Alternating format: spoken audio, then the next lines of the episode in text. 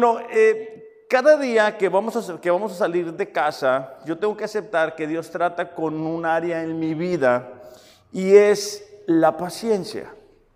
Cada vez que vamos a ir a una reunión, yo comienzo a sudar frío porque sé que mi esposa, que yo amo, muy probablemente no va a estar lista a tiempo.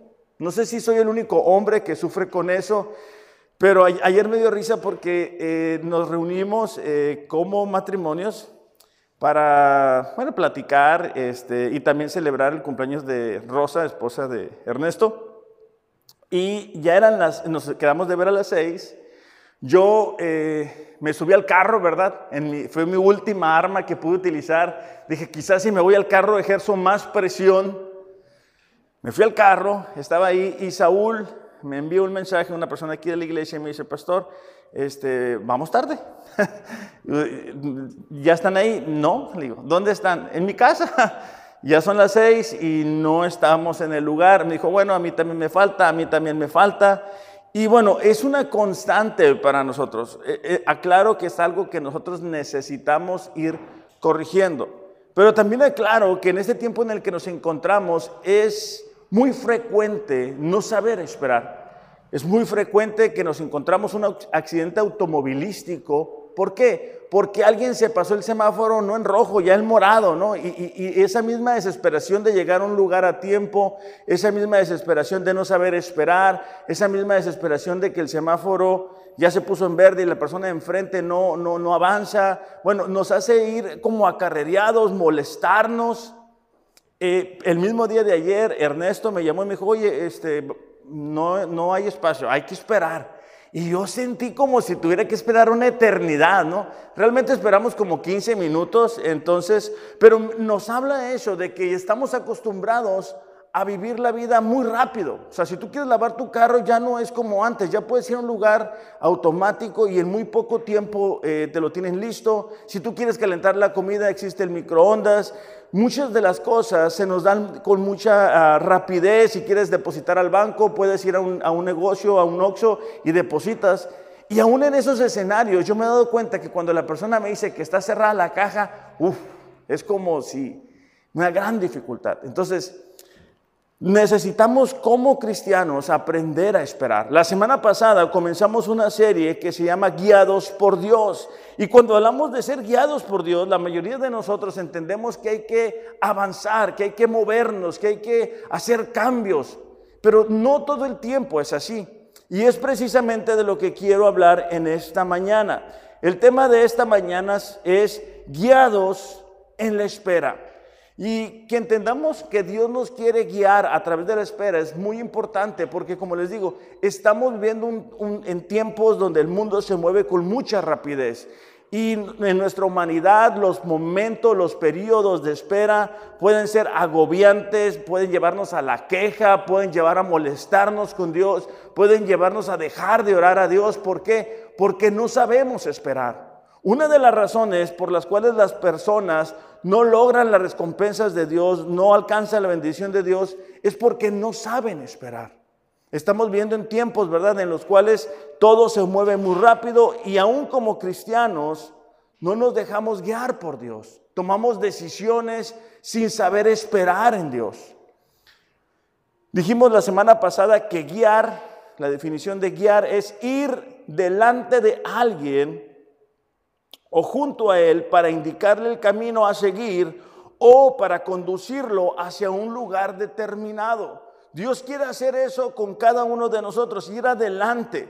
Pero todos en algún momento, creo, sentimos, tenemos la sensación de que Dios se quedó dormido, ¿verdad? O sea, no me ha tocado a mí platicar con alguien que me diga, ¿sabes qué, Alex? Dios me está bendiciendo demasiado, o sea, Dios se me adelantó, Dios va muy enfrente de mí, no lo alcanzo, se me escapó. No, por lo general es, Dios no me contesta, Dios no me responde.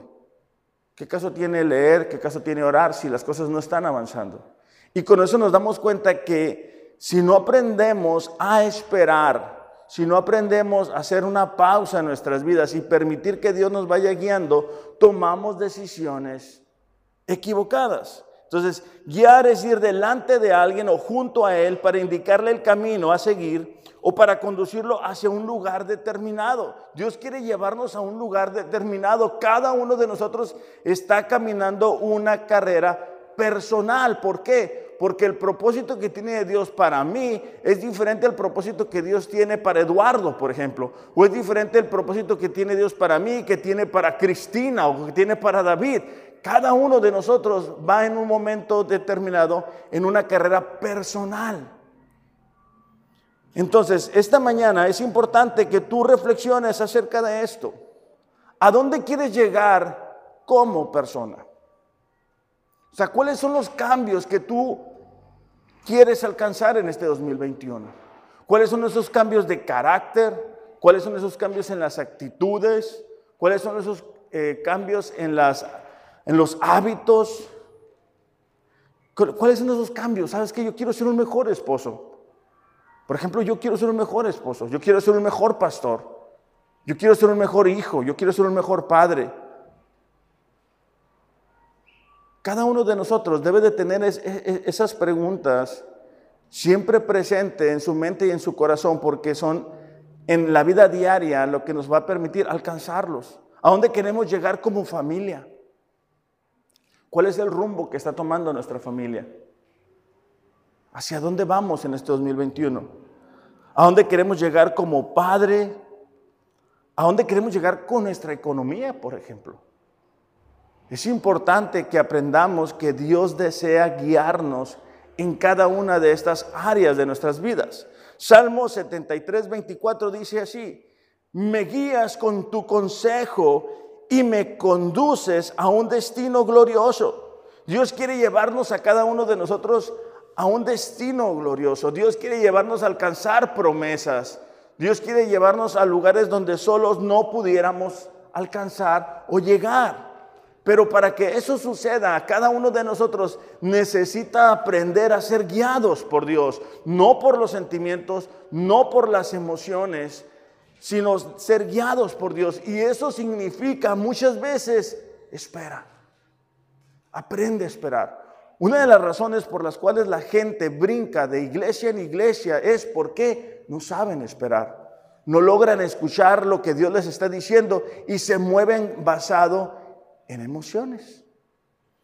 Números capítulo 9, versículo 17, lo leíamos la semana pasada, nos relata, si lo pueden ir buscando en casa y los que estamos aquí también, nos relata el capítulo en el cual eh, nos muestra cómo es que eh, el pueblo de Israel se movía de un punto a otro. Recordemos que no estaban yendo como nosotros por carretera, sino que era a través del desierto. No había GPS en aquel tiempo todavía.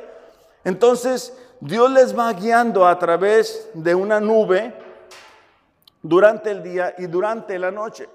Eso les indicaba en qué momento avanzar, en qué momento detenerse. Números capítulo 9, versículo 17, las personas que nos están viendo a través de las redes, y nos pueden poner un comentario de ya, y ustedes ya lo tenemos. Números 9, 17 al 22 dice así, cada vez que la nube se elevaba de la carpa sagrada, el pueblo de Israel levantaba el campamento y la seguía. Esta eh, nube significaba la presencia de Dios, ¿ok? Dice, donde la nube se detenía, el pueblo de Israel armaba el campamento. Subrayen esas palabras donde la nube se detenía, el pueblo de Israel armaba el campamento. Es decir, cuando la presencia de Dios se detenía en determinado lugar, ellos entendían que era un tiempo de espera. Número 18. De esa manera, los israelitas viajaban y acampaban por orden del Señor, donde Él les indicaba que fueran. Fíjate la siguiente parte. Permanecían en el campamento todo el tiempo que la nube se quedaba encima del tabernáculo. Si la nube se quedaba por largo tiempo sobre el tabernáculo, los israelitas permanecían allí. O sea, había momentos en los cuales llegaba el pueblo y tenían que detenerse por periodos largos de tiempo. Llevaban a cabo sus deberes ante el Señor. Algunas veces la nube se detenía por pocos días sobre el tabernáculo. Entonces el pueblo se quedaba por pocos días, como el Señor ordenaba. Luego, por orden del Señor, levantaban el campamento y se ponían en marcha. Algunas veces la nube se detenía solo por una noche y se elevaba la mañana siguiente. Pero fuera de día o de noche, cuando la nube se elevaba, el pueblo levantaba el campamento y se ponía en marcha. Si la nube permanecía sobre el tabernáculo por dos días, un mes o un año, el pueblo de Israel acampaba y no se ponía en marcha. ¿Por qué no se ponían en marcha? Porque no sabían a dónde ir, porque no sabían qué rumbo tomar para llegar a la tierra prometida. Hablamos la semana pasada que e, e, este capítulo nos relata el momento en el cual Dios está tomando a Israel, su nación, desde Egipto para llevarlos a la tierra prometida. Pero nadie había hecho ese, ese viaje, entonces nadie sabía cómo llegar.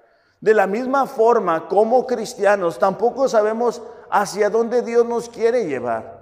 Por eso tenemos que aprender a esperar en su guía.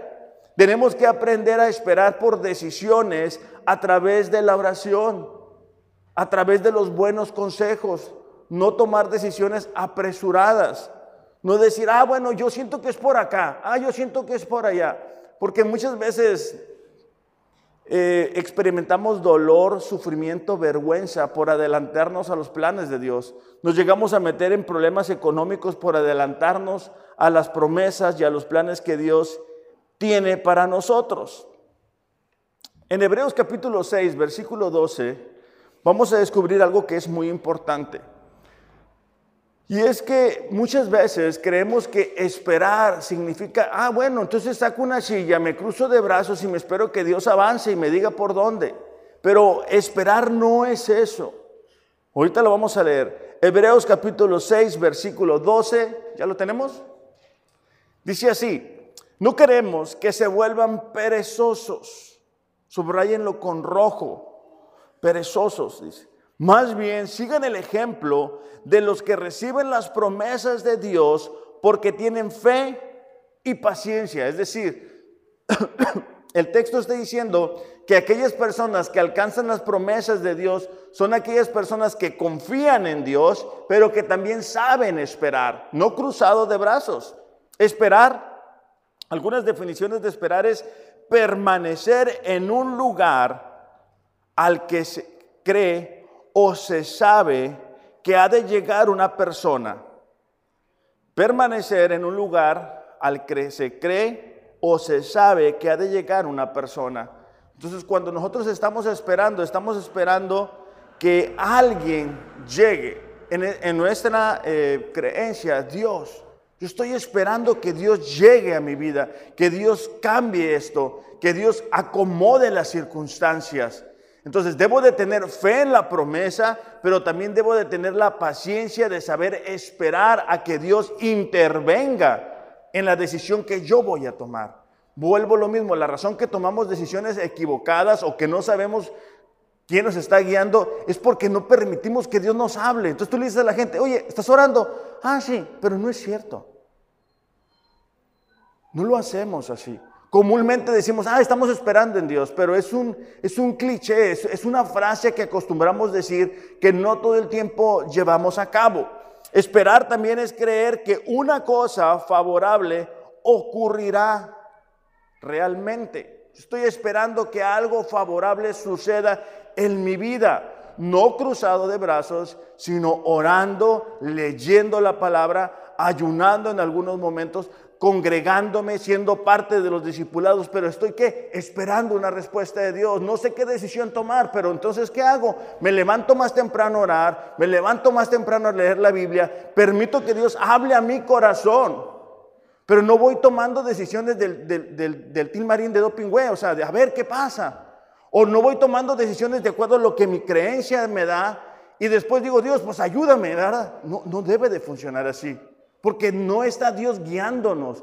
Dijimos que guiar es que va una persona delante. En este caso, Dios debe ir delante de nuestras vidas. Debe ir Dios delante de nuestros matrimonios. Debe ir Dios delante de nuestras relaciones, mostrándonos cómo actuar, qué decisiones tomar.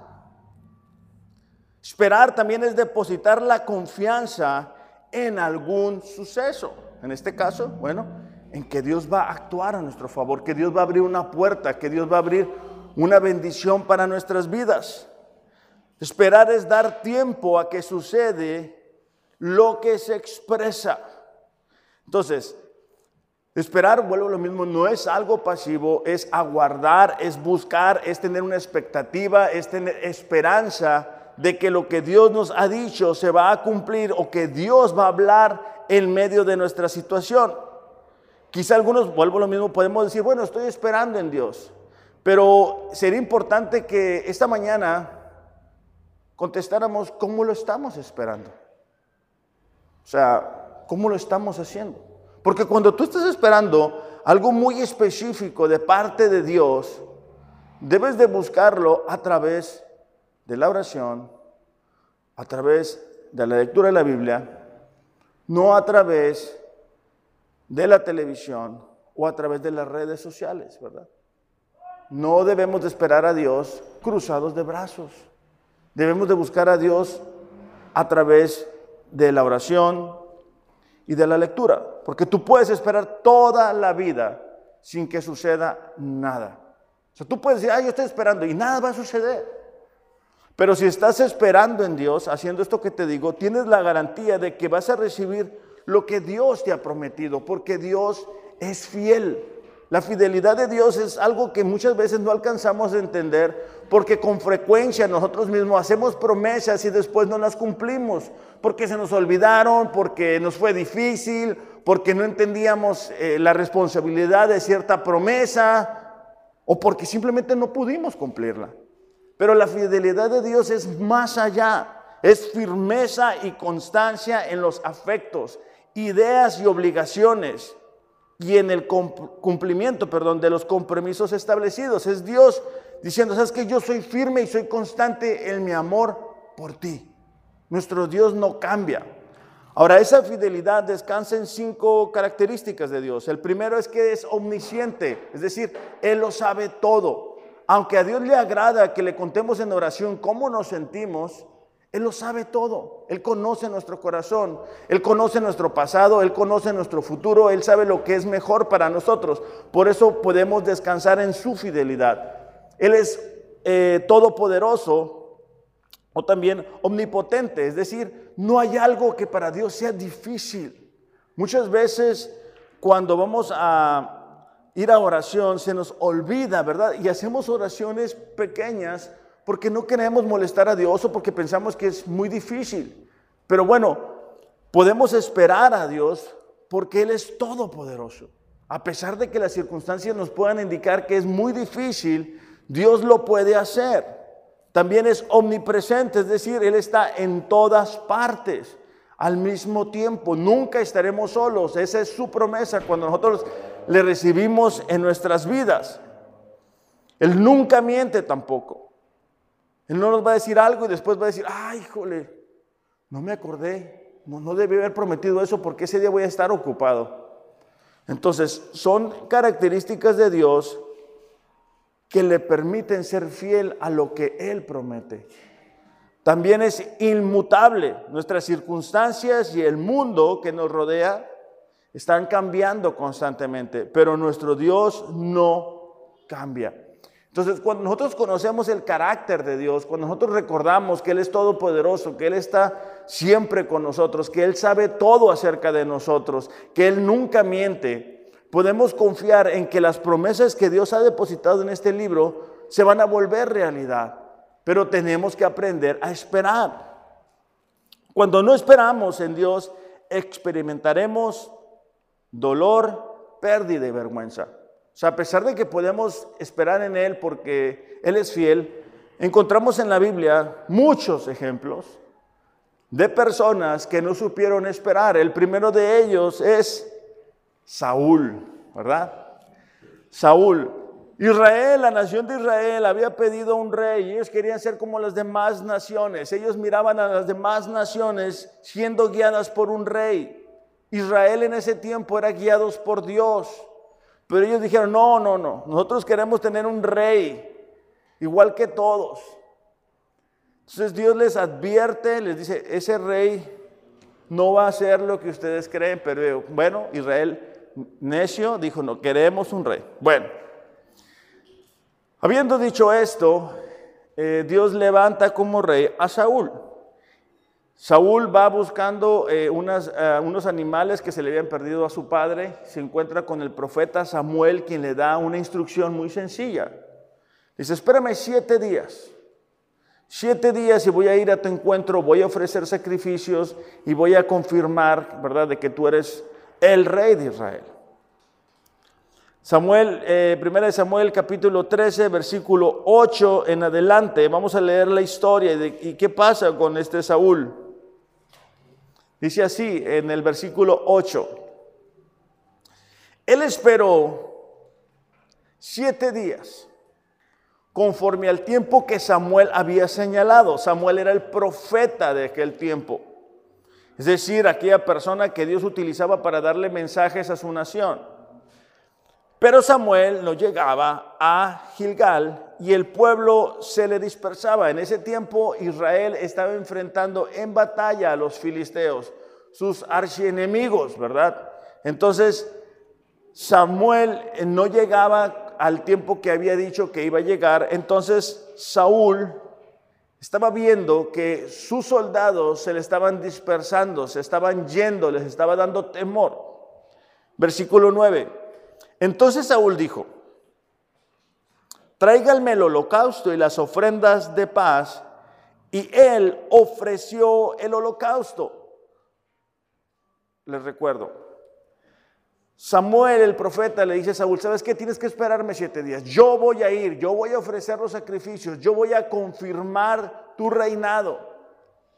Saúl esperó siete días, miró que no llegaba este Samuel el profeta y dijo, bueno, yo lo voy a hacer, no pasa nada. Versículo 10. Tan pronto como terminó de ofrecer el sacrificio, llegó Samuel. O sea, en cuanto acababa de hacer lo que no debía hacer Saúl, llegó Samuel. Y muchas veces así nos pasa también a nosotros.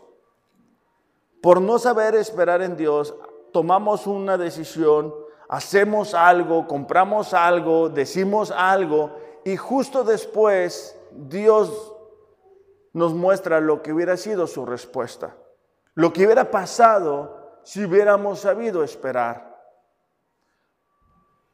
Si has estado involucrado en algún accidente automovilístico, muchas veces dices, Ay, me hubiera esperado, me hubiera esperado un poco más, me hubiera esperado que cambiara el semáforo y no hubiera pasado qué? Este accidente. Bueno, eh, tan pronto como terminó de ofrecer el holocausto, llegó Samuel y Saúl salió a su encuentro para saludarlo. Samuel le dijo, ¿qué has hecho? Saúl respondió, bueno, como vi que el pueblo se dispersaba y que tú no llegabas dentro de los días señalados y que los filisteos estaban reunidos, el Micmas, me dije, ahora los filisteos descenderán contra mí en Gilgal y no he implorado el favor del Señor. Fíjate la siguiente parte, yo me identifiqué mucho, ¿eh? espero que ustedes también. Dice así, así que me vi forzado y ofrecí el holocausto. O sea, Saúl dice, ¿sabes qué? Tú no llegabas, Samuel. Entonces el pueblo se me está dispersando, el enemigo se me está acercando y eso me forzó a mí a desobedecer a Dios. Eso me forzó a mí a adelantarme. Eso me forzó a mí a no esperar en Dios. Versículo 13. Samuel le dijo a Saúl, has obrado neciamente, no has guardado el mandamiento que el Señor te ordenó.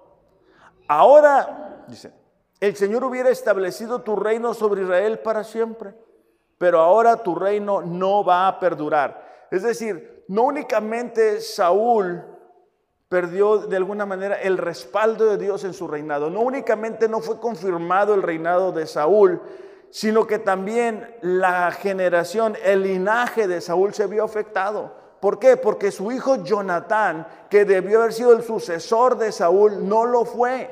¿Por qué? Porque Saúl no supo esperar. Entonces yo me pregunto, ¿por qué no esperaste, Saúl?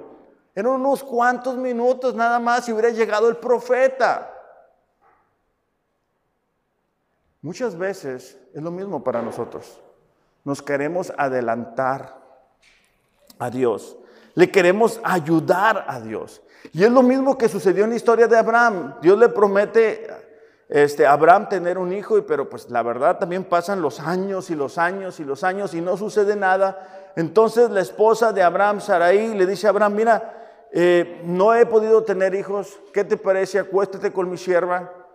Abraham, ni corto ni perezoso, dijo, bueno, pues me voy a sacrificar y lo voy a hacer. Tiene relaciones, queda embarazada de una esclava, esa esclava se comienza a burlar de su señora de Saraí. Después el hijo Ismael se empieza a burlar del hijo de Abraham.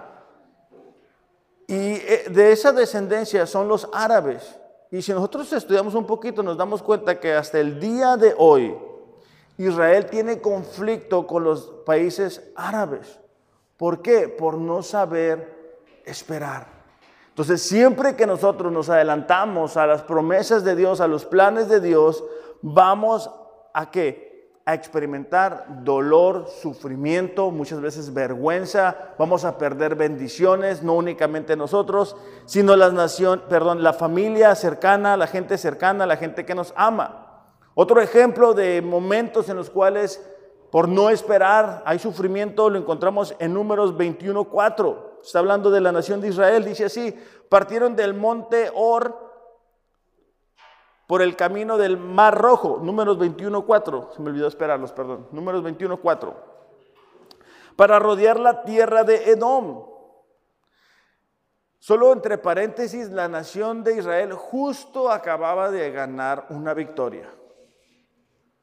Ahora parten de este monte para rodear la tierra de Edom y dice el versículo 4, el pueblo se impacientó por causa del viaje. Subrayen esas palabras porque a mí me hace pensar cómo muchas veces nosotros en nuestro diario caminar nos desesperamos. En nuestro diario caminar podemos llegar a decir, ¿por, por qué no alcanzo esto? ¿Por qué Dios no me concede esto? Yo creo que ya he caminado lo suficiente como para que Dios me conceda esto o aquello. Y eso nos lleva a impacientarnos, eso nos lleva a actuar, eso nos lleva a tomar decisiones que después hacen que la espera sea más prolongada. Justo ayer empezamos a leer este, en, la Biblia un año, ayer o antes que yo a veces me adelanto Deuteronomio, y dice que eran eh, ocho días que tenían que llevar de, donde salieron a la tierra prometida. Y duraron 40 años. ¿Por qué? Porque constantemente se impacientaban, constantemente no sabían esperar la guía de Dios. Dice versículo 5, y el pueblo habló contra Dios y Moisés y dijo, ¿por qué nos han sacado de Egipto para morir en el desierto? Y eso nos muestra que cuando nosotros no sabemos esperar, vamos a llegar a la queja. Entonces ya te mostré por qué debemos de confiar o esperar en Dios, porque Él es fiel. Ya te doy tres ejemplos, y hay muchos más de la Biblia, de personas que no supieron esperar. Ahora, en los minutos que me quedan, te voy a dar dos razones por las cuales a veces Dios nos hace esperar. No son las únicas, pero creo que son dos buenas razones que nos van a dejar reflexionando y meditando en por qué a veces Dios pone pausa a nuestras vidas. Y el primero es que revela nuestro corazón. Si los caminos entre la bendición y la no bendición son tan claros, ¿por qué alguien va a escoger ir en un camino que no hay bendición? Bueno, la causa de esto es el corazón. Lo leíamos la semana pasada, Jeremías 17, 9. Más engañoso que todo es el corazón y sin remedio. ¿Quién lo comprenderá? Cuando nosotros estamos en, en, periodos o en momentos de espera, nuestro corazón es revelado. Realmente nos podemos dar cuenta muchas veces en por qué queremos lo que queremos. Nuestro corazón nos va a decir, ah, dale por este lado. Aquí vas a alcanzar la bendición. Aquí vas a llegar a la tierra prometida. Este es un atajo. No tienes que ir por todo ese camino. No tienes que levantarte todos los días a orar. No ocupas eso. No ocupas leer la Biblia todos los días. Hay un atajo. Está más fácil por este lado. No necesitas perdonar. Ese es tu derecho. ¿Qué es eso? Tu corazón queriendo guiar tu vida.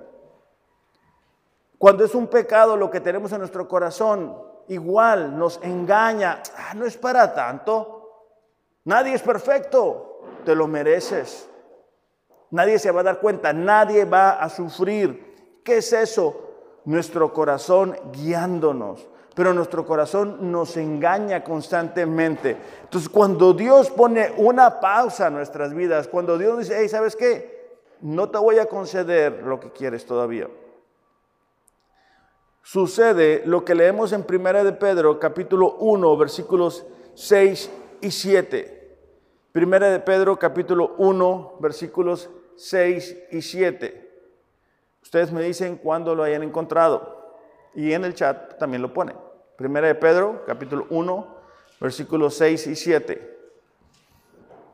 Ya, dice, aunque ahora, por un poco de tiempo, si es necesario que sean afligidos con diversas pruebas, para que la prueba de la fe de ustedes, más preciosa que el oro que perece, aunque probado por fuego, sea hallada, que resulta en alabanza, gloria y honor en la revelación de Jesucristo. ¿Qué está diciendo Pedro? Dice, ¿sabes qué? Ahorita tienen que enfrentar diversas pruebas. O sea, las pruebas no son eternas, son por un corto periodo de tiempo. Pero también dice que son necesarias, es decir, las pruebas cumplen un propósito. Vienen en diversas formas, en diversas presentaciones, vamos a decir. Pero eso permite que salga a la luz nuestras debilidades. Ahora que enfrentamos el COVID, ya casi un año, los temores de algunas personas salieron a la luz. Las dudas en cuanto a Dios salieron a la luz. Su falta de compromiso en cuanto a la iglesia y a Dios salieron a la luz.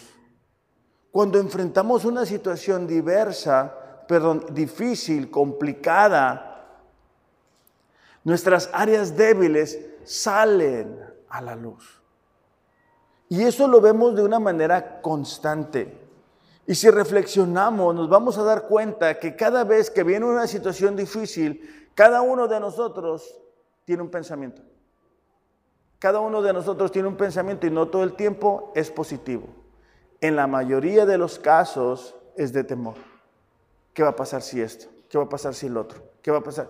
Y, y viven en esa zozobra. Y estos tiempos de espera nos ayudan a darnos cuenta que quizá no estamos confiando en Dios en ciertas áreas, que no estamos confiando en Dios en ciertos momentos. No hablo de ser imprudentes, ¿eh? hablo de que muchas veces, y lo hablamos la serie pasada, le tenemos más miedo a un virus que tenerle un temor a Dios. Entonces, cuando esperamos en Dios, cuando las puertas no se abren, cuando las cosas no resultan como nosotros queremos, cuando Dios parece que se olvidó de nosotros, eso sale a la luz. Sale la queja, sale la murmuración, sale la duda, sale todo eso. Ahora, Dios ya lo conoce. Él permite que salga para que nosotros lo podamos ver. Porque si tú nos preguntabas antes del COVID, ¿cómo está tu compromiso con Dios? ¿Cómo está tu compromiso con la iglesia? ¿Cómo está tu compromiso con tu familia? Todos hubiéramos dicho, feliz. ¿verdad? Todo está bien, todo está perfecto. Pero es cuando vienen las pruebas que nos damos cuenta realmente qué hay en nuestro corazón.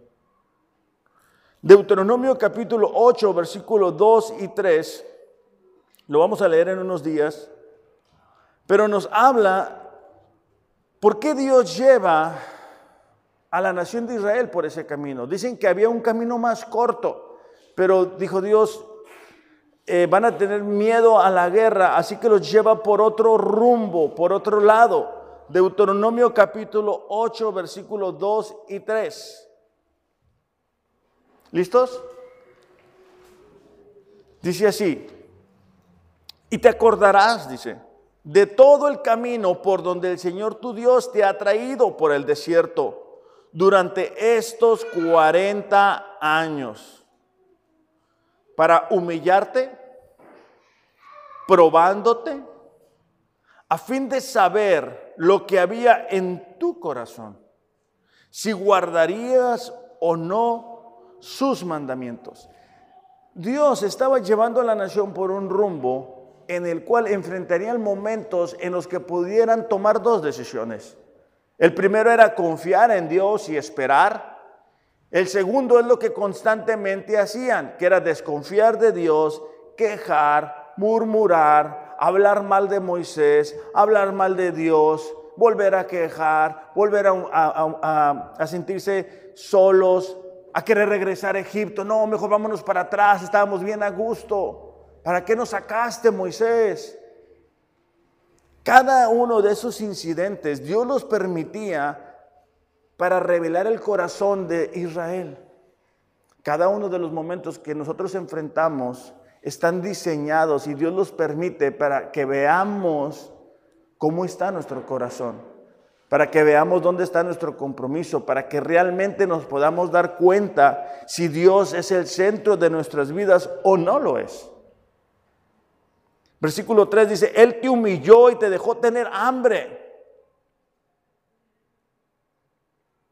Te alimentó con el maná que tú no conocías, ni tus padres habían conocido, para hacerte entender que el hombre no solo vive de pan, sino que vive de todo lo que procede de la boca del Señor. Básicamente Dios les estaba diciendo, sabes que yo te estoy llevando por un rumbo donde tienes que aprender a esperar en mí, donde tienes que aprender a depender de mí, pero donde vas a tener hambre, donde vas a sentir que estás solo, donde puedes sentir que no estoy contigo.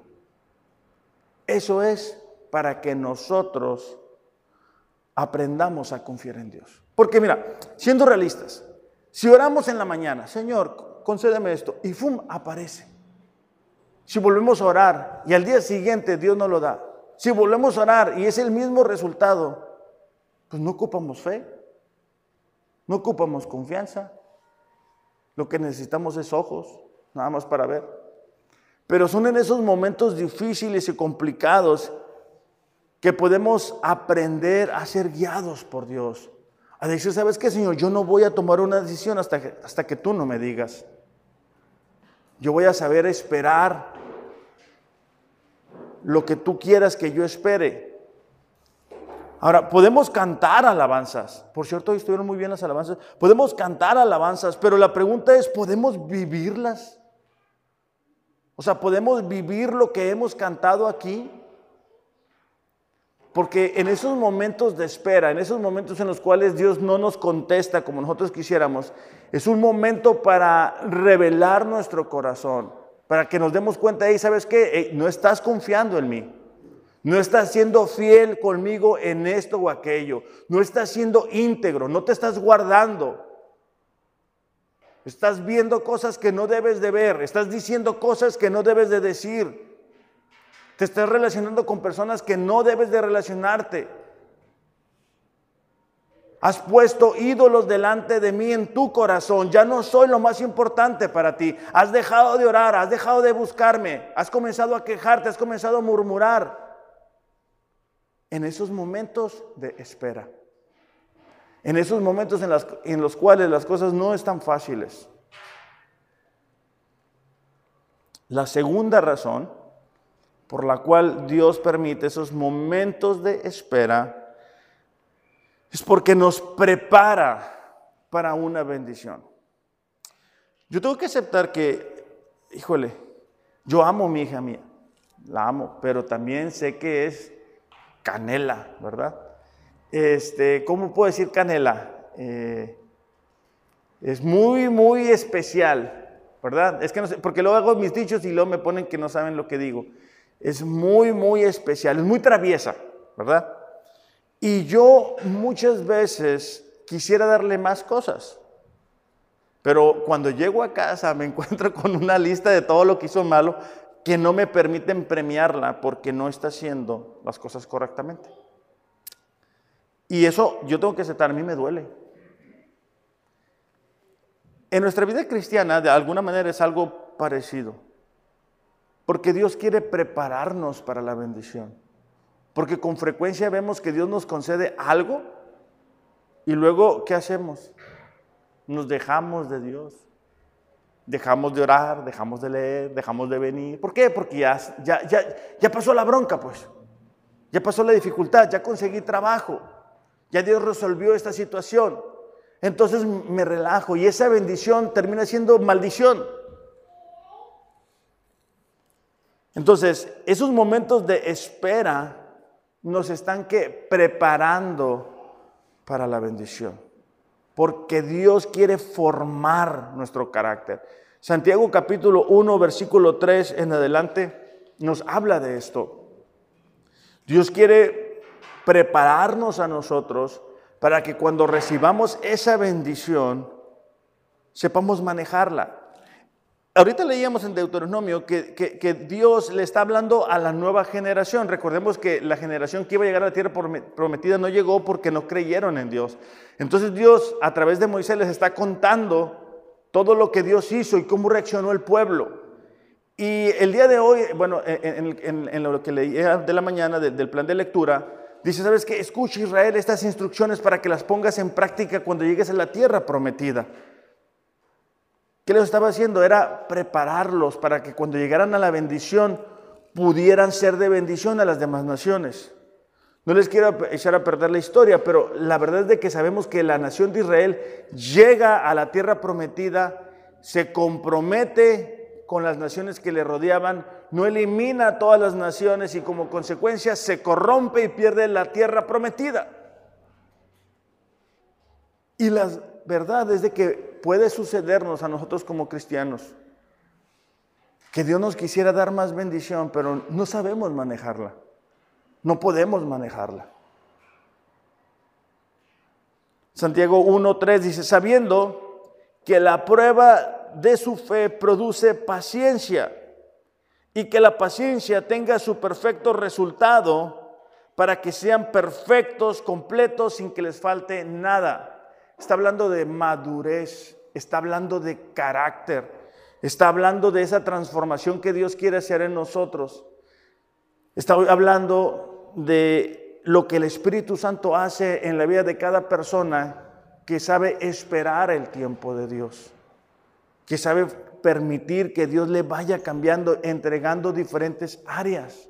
Pero eso sucede cuando enfrentamos una prueba, no podemos movernos, tenemos que depender de Dios, tenemos que saber esperar en Dios. ¿Cuánto tiempo? No sabemos. Y esto aplica tanto a nivel personal como iglesia, porque vuelvo a lo mismo, si ustedes me preguntan, yo quisiera que mucha gente nueva llegara. ¿Por qué no llega? No lo sé. Pero lo que a nosotros nos corresponde es que seguir orando, seguir leyendo la Biblia, seguir haciendo las cosas que honran a Dios seguir siendo fieles en lo poco para que venga la gente que Dios quiera que venga. Santiago capítulo 1, versículo 12, ahí mismo. Dice, bienaventurado, otras versiones dicen dichoso, feliz, el hombre, dice, que persevera bajo la prueba, es decir, que sabe esperar, que sigue buscando a Dios, que sigue orando, que sigue leyendo la palabra, que sigue viniendo bajo la prueba. Porque una vez dice que ha sido probado, recibirá la corona de vida que el Señor ha prometido a los que le aman. Esta corona de vida habla de la vida eterna, pero también habla de una ah, plenitud de vida aquí en la tierra cuando sabemos esperar. Cuando nosotros sabemos esperar y superamos las pruebas, mantenemos nuestro compromiso con Dios y perseveramos, podemos vivir una vida bendecida porque somos libres del pecado, somos libres de esas cosas que nos pueden llegar a limitar. Desafortunadamente hay cristianos que tienen 40 años eh, dando la vuelta en el desierto. No han logrado plantarse, no han logrado echar raíces, no han logrado dar fruto. ¿Por qué? Porque no saben esperar. Porque se adelantan a Dios y cometen un error y Dios los ayuda y vuelven a cometer un error y Dios los ayuda y vuelven a cometer un error. Y ahí están en el desierto dando vueltas. Y parte de vivir una vida sabia es que eso no nos esté sucediendo. Parte de eso es aprender de los errores. En el Antiguo Testamento encontramos la historia de José. Sabemos que fue vendido, puesto en prisión, hemos contado muchas veces esa historia. Salmo 105, versículo 19, dice esto. Hasta que llegó el momento de cumplir sus sueños, el Señor puso a prueba los dones de José. ¿Eso dice sus Biblias? No, ¿verdad? Dice el carácter de José. Es el carácter lo que Dios pone a prueba en los momentos de espera. Es cuando sale a la luz lo que realmente somos. Y lo que estaba haciendo Dios con José y lo que Dios quiere hacer con cada uno de nosotros es prepararnos para la bendición. Nos damos cuenta que José recibe eh, eh, ser el segundo al mando de la nación más importante de ese tiempo, perdona a los hermanos y, se convierte en un instrumento que Dios utiliza para cuidar y guardar la vida de la nación de Israel. Pero eso no sucede de la noche a la mañana. ¿Puede uh, por favor? Ahora, ¿qué áreas de nuestro carácter Dios necesita formar? Porque cuando leemos la historia de José nos damos cuenta de que José era un joven que no era perfecto. Pero en los, en los momentos de espera, cada uno de nosotros necesita identificar qué es lo que Dios quiere formar en mí. Es mi nivel de confianza en Él. Es mi nivel de obediencia a Dios. Es quizá el poder perdonar lo que Dios quiere tratar en este tiempo de espera. Es quizá mi fidelidad hacia Dios, lo que Dios quiere tratar. Es quizá el compromiso, lo que Dios está tratando conmigo. El ser guiados por Dios en la espera implica confianza en Dios. Implica saber que Él es fiel. Implica creer que Él nos ama. Y todo esto implica poderlo conocer. Si vamos a ser guiados en este 2021 por Dios y en el 2022 y en el 2023, necesitamos conocer a Dios. ¿Va a haber momentos grises? ¿Va a haber momentos tristes? Claro que sí. ¿Va a haber momentos complicados? Claro que sí. Va a haber momentos en los cuales Dios va a cerrar las puertas y no vamos a entender el por qué. La clave para ser guiados por Dios es seguir confiando es seguir creyendo que Él está en control. Es seguir pensando que Dios nos ama como lo creímos el primer día. La tendencia humana es que si las cosas no resultan como nosotros pensamos, entonces Dios no nos ama. Entonces Dios se olvidó de nosotros. Entonces lo que hacemos es tomar decisiones por nuestra cuenta. Yo estaba recordando mientras este, terminaba el mensaje, un capítulo en mi vida en el cual alguien tomó pues ventaja de, su posición y, me robó unas cosas. Y yo haber estado en un lugar donde no podía hacer nada físicamente. Y haber, eh, me, aprendí una canción que decía Esperar en ti, de Jesús Adrián Romero. Y me la aprendí porque era una batalla constante en mi mente el el querer hacer las cosas de Dios y el estar experimentando una injusticia a la vez. Así cada uno de nosotros va a vivir momentos difíciles y complicados en los cuales tenemos que decidir, ¿sabes qué? Voy a dejar que Dios me guíe. Voy a abrazar esos retos, esos desafíos, voy a esperar en Dios, voy a saber aguantar esto que yo quiero hacer, esto que yo siento hacer porque a fin de cuentas va a afectar nuestra vida, va, a afectar nuestra relación con Dios cuando nosotros no sabemos esperar, cuando nosotros no permitimos ser guiados por Dios, cuando permitimos que la emoción del momento nos lleve a tomar decisiones que a la postre vamos a sufrir. Lo miramos con Saúl, lo miramos con Israel, miramos el efecto negativo que tuvo también con Abraham y la, la lista puede seguir. Esta mañana yo quiero que como iglesia podamos entender que hemos estado en un tiempo de espera. ¿Cuánto tiempo más va a durar? No lo sabemos. Pero lo que sí sabemos es cómo es Dios y cómo actúa cuando confiamos en Él. ¿Por qué no cerramos nuestros ojos? Padre, te damos gracias en esta mañana. Señor, te damos gracias porque tú eres bueno, porque tú eres fiel. Porque tu carácter puede callar cualquier duda que hubiera en nuestro corazón, cualquier inquietud, Señor, que nos hace creer o nos hace sentir que estamos solos o que tenemos que actuar en nuestra fuerza. Queremos ser guiados por ti, Señor, aún en los momentos de espera. Pedimos que podamos entender cuál es tu voluntad para cada uno de nosotros. Padre, ayúdanos a creer y confiar que tú vas a hacer lo que has dicho que vas a hacer, cualquiera que sea nuestra situación o condición sin importar lo que las circunstancias puedan decir, Señor.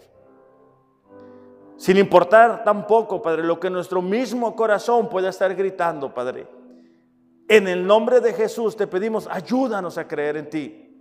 Ayúdanos a creer que tú tienes planes buenos para cada uno de nosotros. Ayúdanos a creer, Señor, que tú estás con nosotros, que tú quieres cambiar cosas aún. Permítenos detenernos en este día y reflexionar qué es lo que está mostrando nuestro corazón. Ayúdanos a creer, Señor, que tú estás preparándonos para recibir una bendición. En el nombre de Jesús, Padre, te pedimos, ayúdanos a ser guiados en la espera y de esa manera poder experimentar de la bendición, Señor, que solamente tú nos puedes dar. En el nombre de Jesús te lo pedimos. Amén. Iglesia, es un mensaje que, como es de costumbre, es más difícil llevar a la práctica que escuchar. Pero si queremos ser guiados por Dios, si queremos experimentar la bendición de Dios a nivel personal y como iglesia, es algo que tenemos que poner en práctica.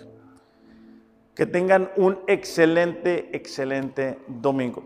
Los amo, pero Dios les ama más. Gracias.